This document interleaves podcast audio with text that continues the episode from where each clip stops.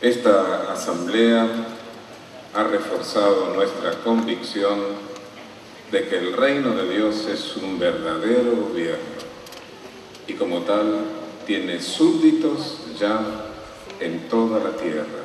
Podríamos decir millones de súbditos. Pero también se nos ha mostrado que este reino terminará con todos los males que hoy aquejan a la humanidad y entre ellos, bien claro es el mensaje, los gobiernos humanos. ¿Por qué lo podemos decir? Porque el pasaje que muy a menudo hemos citado en este programa, capítulo 2 de Daniel, en el versículo 44, lo dice con toda claridad. Y en los días de aquellos reyes, el Dios del cielo establecerá un reino que nunca será reducido a ruinas, y el reino mismo no será pasado a ningún otro pueblo. Triturará y pondrá fin a todos estos reinos, y él mismo subsistirá hasta tiempos indefinidos. Entonces la pregunta subsiste, ¿cuándo aplastará o triturará el reino a todos los demás reinos? Bueno, de hecho esta profecía no se ha cumplido porque todavía tenemos reinos aquí en la tierra que están gobernando. Entonces la pregunta es para nosotros hoy. Bueno, ¿y cómo podemos enterarnos de cuándo será esto? Y especialmente, ¿cuál será la potencia dominante desde el punto de vista bíblico cuando el reino de Dios aplaste a todos los gobiernos? Es una muy buena pregunta. Y como hemos visto en el drama, Jehová no deja en la nebulosa a sus siervos. Hay un pasaje en el libro de Amós, en el capítulo 3, versículo 7, que dice, porque el Señor soberano Jehová no hará ni una sola cosa a no ser que haya revelado su asunto confidencial a sus siervos los profetas. En otras palabras, Jehová es un Dios de revelación revela secretos, como lo hizo ahora en el drama que vimos representado. Así que estamos viviendo en un tiempo muy crucial de la humanidad. De hecho, hasta la gente que no es testigo está esperando que algo tendría que ocurrir. No saben qué, pero se dan cuenta de que esto no puede durar mucho tiempo.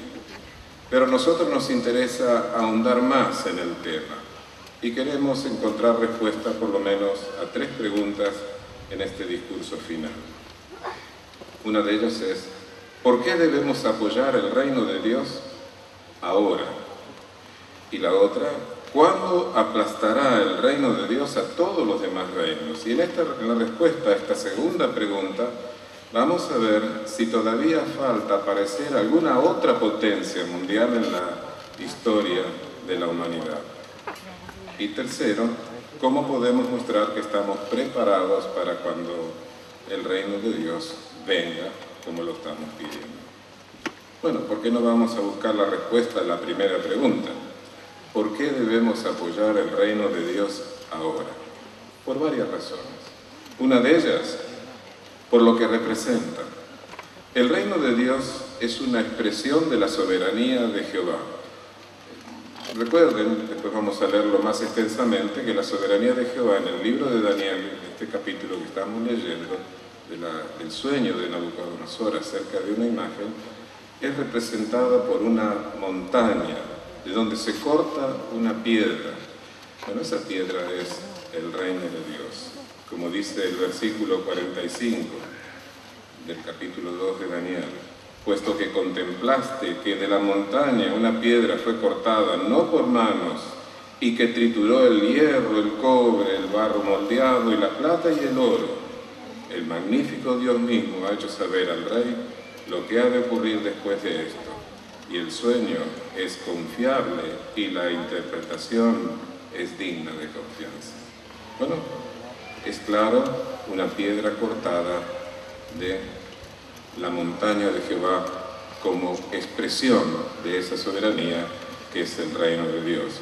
Entonces, sabemos muy bien que este reino ya está en manos de Jesucristo desde 1914. Esa sería la segunda razón por la que debemos apoyar el reino. ¿Y cómo lo sabemos? Así como también le fue revelado a Daniel el significado de este sueño, Jesús nos ha dejado una señal, una señal compuesta que vemos cumplirse aún en nuestro día, que nos muestra que el reino de Dios ya comenzó a gobernar desde 1914. Incluso se añadió en el libro de revelación algo que también hemos visto cumplido y cumpliéndose actualmente y que se explicó muy bien en el programa de esta asamblea de distrito, que es el cabalgar de los jinetes del libro de revelación. Y esto es claro, porque es un complemento que nos muestra que el reino ya está actuando y Jesús va a completar su victoria. De hecho, ese reino sabemos que no solo está formado por Jesús, sino hay unos corregentes con él. Bueno, también ese reino en este momento está juntando a los que compondrán ese número de 144 mil, los últimos que necesitan ser reunidos. Y también, como todo reino, tiene súbditos. Y vea si no se está juntando a estos súbditos. Nosotros, y somos un puñadito en relación a los 7 millones de súbditos que el reino de Dios tiene ya en nuestro día. Así que por esta segunda razón, porque ya está gobernando el reino, merece todo nuestro apoyo. Una tercera razón es porque al estar rigiendo el reino de Dios, hay una luz aumentante de conocimiento espiritual para todos los súbditos de este reino, para aquellos que apoyan su soberanía. Durante el siglo XX y lo que llevamos del siglo XXI, Jehová ha hecho brillar la luz del entendimiento de su palabra como nunca antes. Y usted lo puede percibir en las publicaciones, cuántos ajustes de entendimiento tenemos. Incluso hoy, cuando, se, cuando se analizaron las parábolas de Jesús, con qué claridad pudimos ver el cumplimiento de todas estas parábolas que tienen que ver con nuestro tiempo. Y eso hace que nuestra fe se fortalezca y nuestra confianza en que Jehová está dirigiendo a su organización en este día moderno. Y se ha formado una historia de la organización que nos agrada tener siempre presente. Pero la segunda pregunta que hicimos y que vamos a contestar es, ¿cuándo aplastará este reino a todos los demás. ¿Les gustaría saber? ¿Quieren que les diga una cosa? Que les diga una revelación, ya que estamos con tantas revelaciones. No lo sabemos. ¿Por qué podemos decir que no lo sabemos? Porque Jesús lo ha dicho muy claro. El día y la hora nadie lo sabe y hasta ahora tampoco lo sabemos nosotros. Esa es una gran verdad. Pero no sabemos el día y la hora, pero sí tenemos un cúmulo de evidencias que muestran que esto está muy próximo. Bueno, se nos animó a traer la invitación a esta asamblea, ¿recuerdan?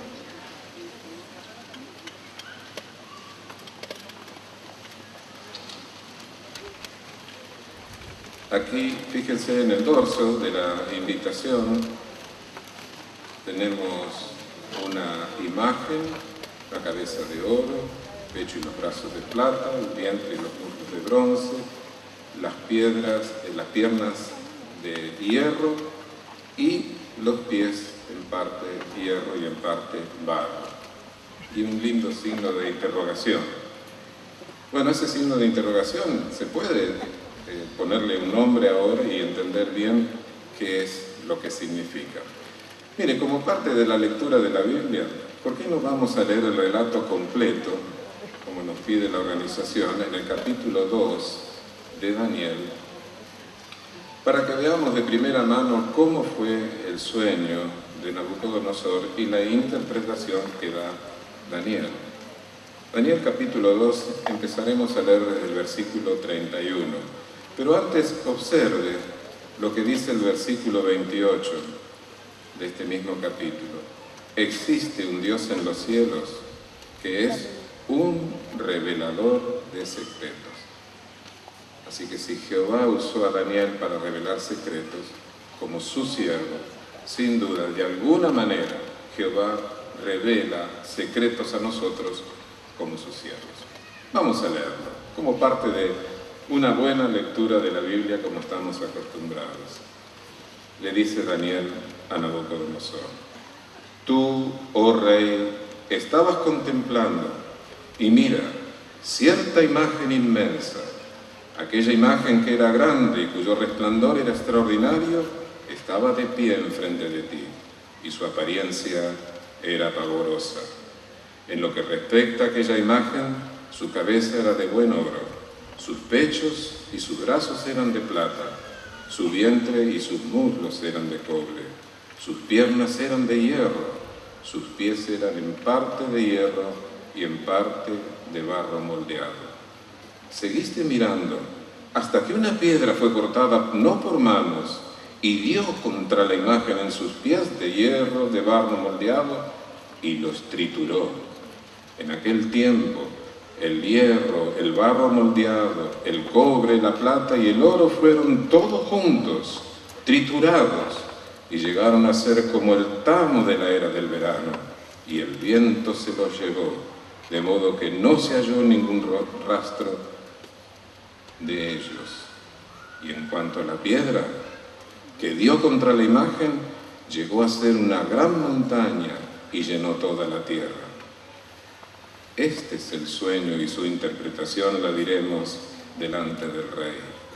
Tú, oh rey, el rey de reyes, tú a quien el Dios del cielo ha dado el reino, la potencia y la fuerza y la dignidad, y en cuya mano ha dado donde quiera que estén morando los hijos de la humanidad, las bestias del campo y las criaturas aladas de los cielos, y a quien Él ha hecho gobernantes sobre todos ellos Tú mismo eres la cabeza de oro.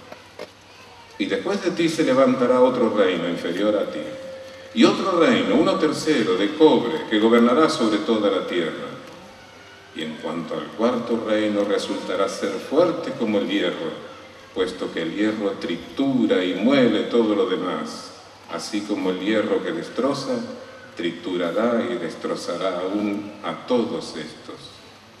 Y como contemplaste que los pies y los dedos de los pies eran en parte de barro moldeado de un alfarero y en parte de hierro, el reino mismo resultará dividido, pero algo de la dureza del hierro resultará haber en él, puesto que contemplaste al hierro mezclado con barro húmedo. Y en cuanto a los dedos de los pies, sean en parte de hierro y en parte de barro moldeado, el reino en parte resultará fuerte y en parte resultará frágil. Como contemplaste hierro mezclado con barro húmedo, llegarán a estar mezclados con la prole de la humanidad, pero no resultará que se mantengan pegados, a, pegados este a aquel, tal como el hierro no se mezcla con barro moldeado. Y en los días de aquellos reyes, el Dios del cielo, establecerá un reino que nunca será reducido a ruinas, y el reino mismo no será pasado a ningún otro pueblo. Triturará y pondrá fin a todos estos reinos, y él mismo subsistirá hasta tiempos indefinidos. Puesto que contemplaste que de la montaña una piedra fue cortada, no por manos, y que trituró el hierro, el cobre, el barro moldeado, la plata y el oro el magnífico Dios mismo ha hecho saber al rey lo que ha de ocurrir después de esto. Y el sueño es confiable y la interpretación es digna de confianza. Bueno, ahora tenemos el relato completo del Dios revelador de secretos. Entonces podemos empezar a hacer preguntas acerca de este relato, aunque algunas ya las conocemos. ¿Qué representa la piedra? Como ya explicamos, representa el reino, el reino que Jesús nos enseñó a orar, venga tu reino. ¿Y qué representa la imagen? Bueno, no representa a todas las potencias mundiales, sino solamente representan a las potencias mundiales desde los días de Daniel, que han tenido una incidencia clara, ya sea en el antiguo Israel o también en la congregación de cristianos ungidos. Y si nos fijamos un poquito más en la invitación, veremos que las líneas de la ilustración señalan en qué orden se sucedieron las potencias. La cabeza de oro simboliza Babilonia, el pecho y los brazos de plata Medo-Persia, el vientre y los mulos de cobre Grecia y las piernas de hierro Roma. Pero hay otra pregunta, ¿qué representa la parte inferior de las piernas? Otra visión que recibió Daniel nos proporciona una pista. Esta visión la encontramos en el capítulo 7 de Daniel, los versículos 7 a 8, donde se habla de otra bestia, una bestia espantosa y terrible que tenía diez cuernos. Pero entre todos los cuernos surge uno pequeño que llega a dominar a todos los demás. Y este cuerno pequeño resultó ser la alianza de Gran Bretaña y los Estados Unidos. Gran Bretaña que había sido una guarnición militar y Estados Unidos de América una colonia británica.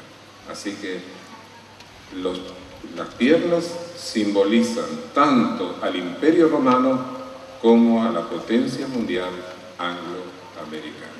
Así cuando miramos la imagen, todas las piernas representan tanto a Roma como al imperio angloamericano. Pero ¿qué representan los pies? Bueno, nuestra comprensión de Daniel 2, 41 a 45 ha mejorado. ¿Cómo entendíamos esta profecía en el pasado? Bueno, creíamos que los diez dedos de los pies de la imagen simbolizaban todos los gobiernos coexistentes que habían eh, comenzado o llegado al poder principalmente después de la Segunda Guerra Mundial. Y decíamos que el hierro de los pies simbolizaban gobiernos tiránicos y el barro las democracias que habían surgido de las monarquías y los gobiernos autocráticos. Pero eh, según la explicación de nuestros hermanos del esclavo fiel y discreto, esta explicación tiene dos inconvenientes. Primero, el capítulo 2 de Daniel no dice que el hierro se convierte en barro. Y segundo, cuando Daniel 2.41 alude a los pies, indica que representan un solo reino, no todos los reinos del mundo. Entonces, un nuevo análisis de esta profecía nos lleva a que la comprendamos mejor. Entonces, ¿qué representan el hierro y el barro? La profecía asegura que el hierro de las piernas llega hasta los dedos de los pies, donde se mezcla con el barro. Los pies de hierro y barro entonces simbolizan la potencia mundial angloamericana. ¿Y qué representa el barro? Bueno, los elementos divisivos existentes en la influencia de esta potencia mundial que tiene bastantes inconvenientes que minan su capacidad de actuar. Incluso ahora con la situación económica usted lo puede ver. Y la prole de la humanidad, en cierto modo, se ha alzado en contra de esta potencia mundial. Y dentro de su seno también, aunque puedan estar gobernando algún tipo de partido político, muy a menudo son más los que están en contra de esa potencia que los que la apoyan, que hace difícil hasta llevar a, la práctica sus programas. ¿Y qué representan los dedos de los pies? Bueno, parece ser que la cantidad de los dedos de los pies que son, no, tienen ningún significado profético porque no se dice ni siquiera la cantidad de los dedos. En otras visiones, cuando se habla de algunas bestias, hay números específicos. Por ejemplo, el número de las bestias con 10 cuernos. Pero aquí Daniel no menciona el número de los dedos de los pies. Ese número no parece tener ninguna importancia fundamental. Cada una de las demás secciones de la imagen, como, como vemos, representa solamente a una potencia mundial, dominante que tuvo relación con el pueblo de Dios. Entonces los pies y los dedos de los pies no simbolizan a un conglomerado de muchos gobiernos diferentes, sino a una sola potencia mundial, la angloamericana. Y esto es lo que nos gusta saber ahora, que en la profecía se muestra que la potencia mundial angloamericana será la fuerza política dominante cuando la piedra, el reino de Dios, de contra los pies de la imagen. Y no hay ninguna otra potencia que vaya a surgir. De hecho, esta potencia está gobernando junto con el octavo rey que podemos leer, que es las Naciones Unidas, en el libro de Revelación en el capítulo 17, versículo 11. Así que no hemos de esperar que surja ninguna otra potencia mundial. Por eso hemos leído todo el capítulo 2 del libro de Daniel, o en su mayor parte, para enterarnos de que así será. Desde 1914, la piedra ya ha sido cortada de la montaña de Jehová y está avanzando a toda velocidad hacia los pies de la imagen y ahora está a punto de dar contra ellos. Así usted ve, no tenemos un día y una hora, pero cuánta evidencia se nos ha presentado para darnos cuenta de que el fin está muy próximo y el fin de lo que estamos tratando de los gobiernos humanos en manos del reino de Dios. Entonces, la tercera pregunta que faltaba contestar es, ¿cómo podemos mostrar que estamos preparados? De alguna manera tenemos que demostrar, ¿verdad?